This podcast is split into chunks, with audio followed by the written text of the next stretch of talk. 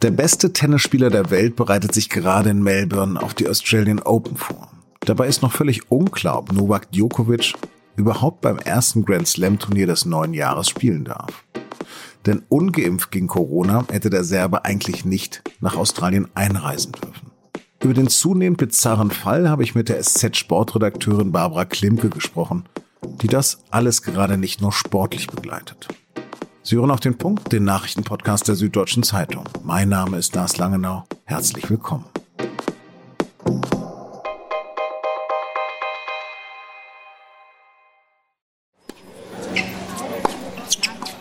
Novak Djokovic trainiert für die Australian Open in Melbourne. Wow. Dass das mal eine überraschende Meldung sein könnte, hätten wir uns vor kurzem wohl alle nicht denken können. Aber Djokovic wollte zu den am Montag beginnenden Australian Open in Melbourne mit einer Ausnahmegenehmigung einreisen. Die braucht er, weil er nicht, wie für die Einreise nach Australien eigentlich vorgeschrieben, gegen Corona geimpft ist. Oder er braucht eine medizinische Ausnahmegenehmigung. Aber da sei ihm mitgeteilt worden, dass eine solche Ausnahme bei Djokovic nicht existiere, hat kürzlich Australiens Premier Scott Morrison noch gesagt. Entry with a visa requires double vaccination or a medical exemption. Um, I'm advised that such an exemption was not in place, and as a result, he is subject to the same rule as anyone else. Regeln seien eben Regeln und daher gelte für Djokovic die gleiche Regel wie für alle anderen. Das Problem, ob die Ausnahme nun wirklich gilt, ist inzwischen gar nicht mehr so klar. Und obwohl der Serbe gerade einen juristischen Erfolg erzielt hat und sein Quarantänehotel verlassen durfte, bleibt er vorerst der berühmteste Abschiebekandidat der Welt. Sein Fall liegt jetzt bei dem australischen Einwanderungsminister Alex Hawke. Und der kann jederzeit den Daumen heben oder senken. Neben dem Schweizer Roger Federer und dem Spanier Rafa Nadal gehört Djokovic zu den begabtesten Tennisspielern seiner Zeit. Gerade ist er sogar der beste Tennisspieler der Welt. Der 34-jährige Serb ist 20-maliger Grand Slam-Sieger, sechsmal gewann er Wimbledon und sogar neunmal die Australian Open. Tennis hat ihn zum Multimillionär gemacht, ein Mann aus einst bescheidenen Verhältnissen, einer, der zur Zeit des westlichen Bombardements von Serbien während des Kosovo-Krieges seinen zwölften Geburtstag in einem Bunker verbracht hatte. Einer, der sein Geld auch für eine Stiftung für benachteiligte Kinder einsetzt. In Serbien ist er ein Volksheld, einer, dem der ultranationalistische Präsident Alexander Vukovic versichert, dass ganz Serbien hinter ihm steht. Sein Vater vergleicht seinen Sohn sogar mit Jesus. Oder auch mal mit einem Sklaven, der den Aufstand gegen eine Weltmacht gewagt hatte. So verrückt, so interessant. Letztendlich aber geht es um einen Impfskeptiker, der gerade Gegenstand eines ebenso irren wie spannenden Gerichtskrimis ist. Über diesen sonderlichen Fall habe ich mit meiner Kollegin Barbara Klimke vom SZ Sportressort gesprochen. Barbara zunächst vorausgeschickt, alles im Fall Djokovic ist gerade im Fluss. Wir führen dieses Gespräch um die Mittagszeit. Es kann sein, dass es heute noch zu einer Entscheidung über die Ein- und Ausreise kommen wird. Deshalb lass uns den Menschen betrachten. Ist Djokovic nun eher ein Jesus oder Spartakus? Sein Vater meint ja, er sei beides glaube, er ist weder der Erlöser der Menschheit noch hat er Sklavenaufstände angeführt oder das Proletariat vertreten. Diese Art von Vergötterung sagt ja meistens mehr über die Eltern aus als über die Kinder und in dem Fall über den Sohn. Ich glaube, dass er ein Mensch ist, der zurzeit polarisiert und dass er einen gewissen Hang zu ähm, Esoterik hat, einen gewissen Hang zur Wundergläubigkeit, äh, kein Mensch ist, der äh, sich den Konventionen gerne ergibt und die sicherlich auch kein Freund der Schulmedizin ist. Und das führt natürlich direkt zum Thema. Damit ist er auch kein Freund der Impfung. Djokovic und Corona, das sorgt ja seit längerem für Aufregung. Was ist denn gerade der Stand?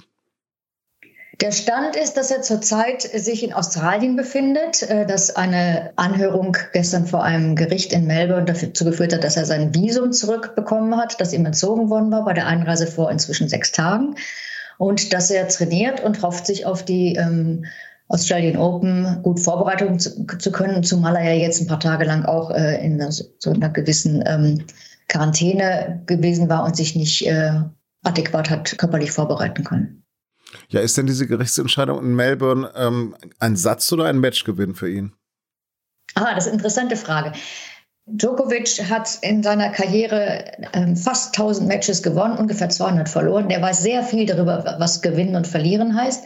Und das war, das wusste er sicherlich auch selbst, das ist kein Matchgewinn. Das ist höchstens ein Satzgewinn. Vermutlich steht es gerade Satzausgleich Break vor für äh, Djokovic, würde ich mal sagen. Denn je länger er im Land ist, desto schwieriger wird es für die Behörden natürlich auch, ihn tatsächlich nochmal äh, zum Flughafen zu begleiten und ihn dann da in einen Flieger nach Hause zu setzen. Äh, weil die Leute wahrscheinlich äh, langsam müde werden, diese Geschichte zu verfolgen und weil man wahrscheinlich äh, ihn jetzt auch spielen lassen sehen will. Hm. Wir beobachten das jetzt schon seit vergangener Woche. Welche Ungereimtheiten gibt es denn bei dieser Sondergenehmigung? Wo liegt da eigentlich das Problem? Die Frage, äh, an der sich der ganze Streit entzündet, lautet, darf man mit dieser Impfbefreiung nur Tennis spielen oder darf man mit dieser Impfbefreiung ins Land einreisen? Und der Grenzschutz äh, hat ihn nicht ins Land gelassen und hat diese Impfausnahmebescheinigung nicht anerkannt. Aber die Frage ist tatsächlich immer noch nicht geklärt. Die ist auch nach der gestrigen ähm, Gerichtsverhandlung nicht geklärt. Denn die Regierung glaubt immer noch, dass es rechtens war, ihm das Visum zu entziehen.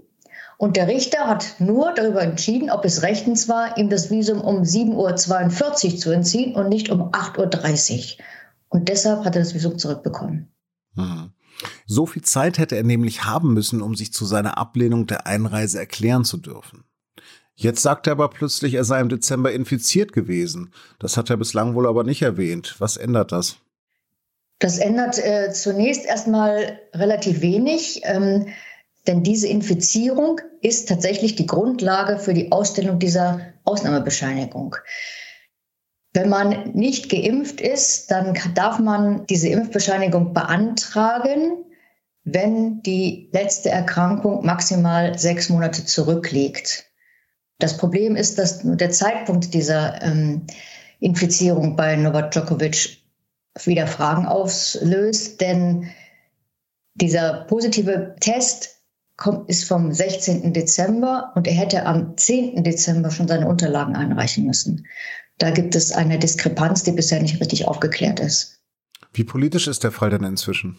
Auch politisch war er immer. Zum einen, weil viele Australier über Monate nicht in ihr Land aus einreisen konnten, weil es einfach keine Flüge gab und es abgeschottet war. Zum anderen, weil Australien eine sehr, sehr rigorose ähm, Pandemiepolitik betrieben hat. Die Stadt Melbourne war sechsmal im Lockdown. Sechsmal. Der letzte Lockdown hat sechs Monate gedauert, ist erst, erst im Oktober zu Ende gegangen.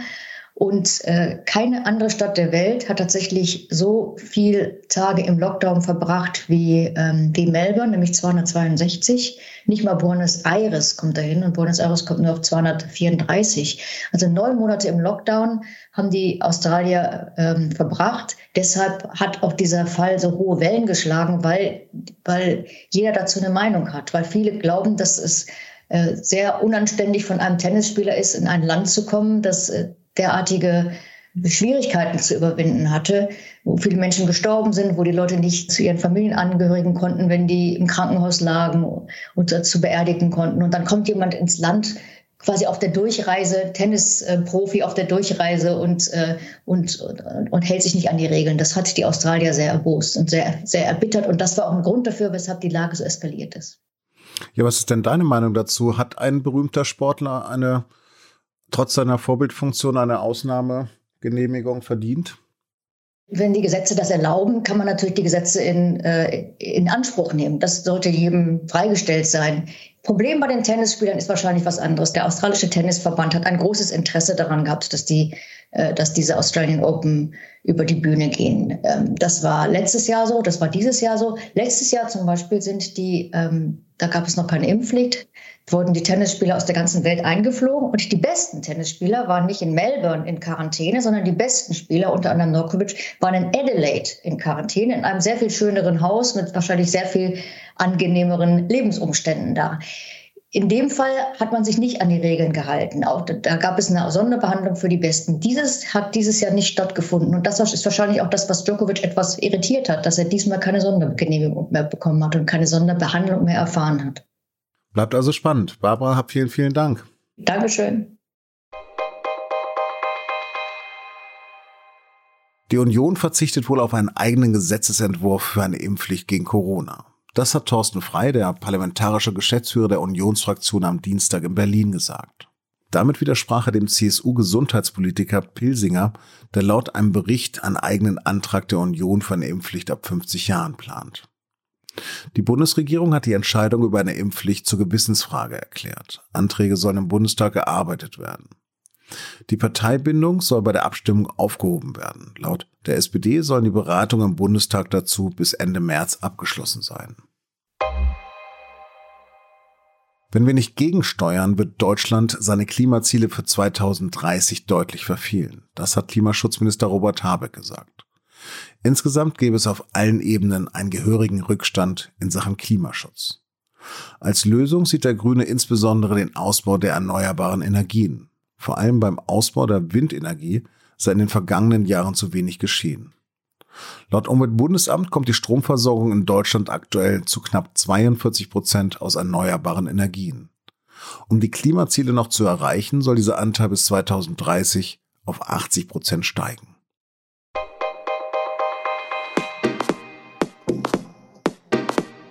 Nicht nur im Tennis dreht sich momentan alles um Corona.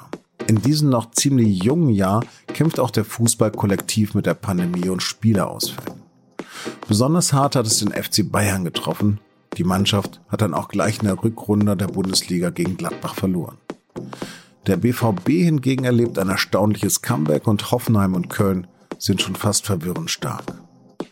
Dem Quäntchen Spannung im Kampf um die Meisterschaft widmen sich meine Kollegen in unserem Podcast und nun zum Sport. Und den finden Sie wie all unsere Podcasts unter sz.de-podcast. Redaktionsschluss für Auf dem Punkt war 16 Uhr. Produziert hat die Sendung Justin Patchett. Vielen Dank fürs Zuhören.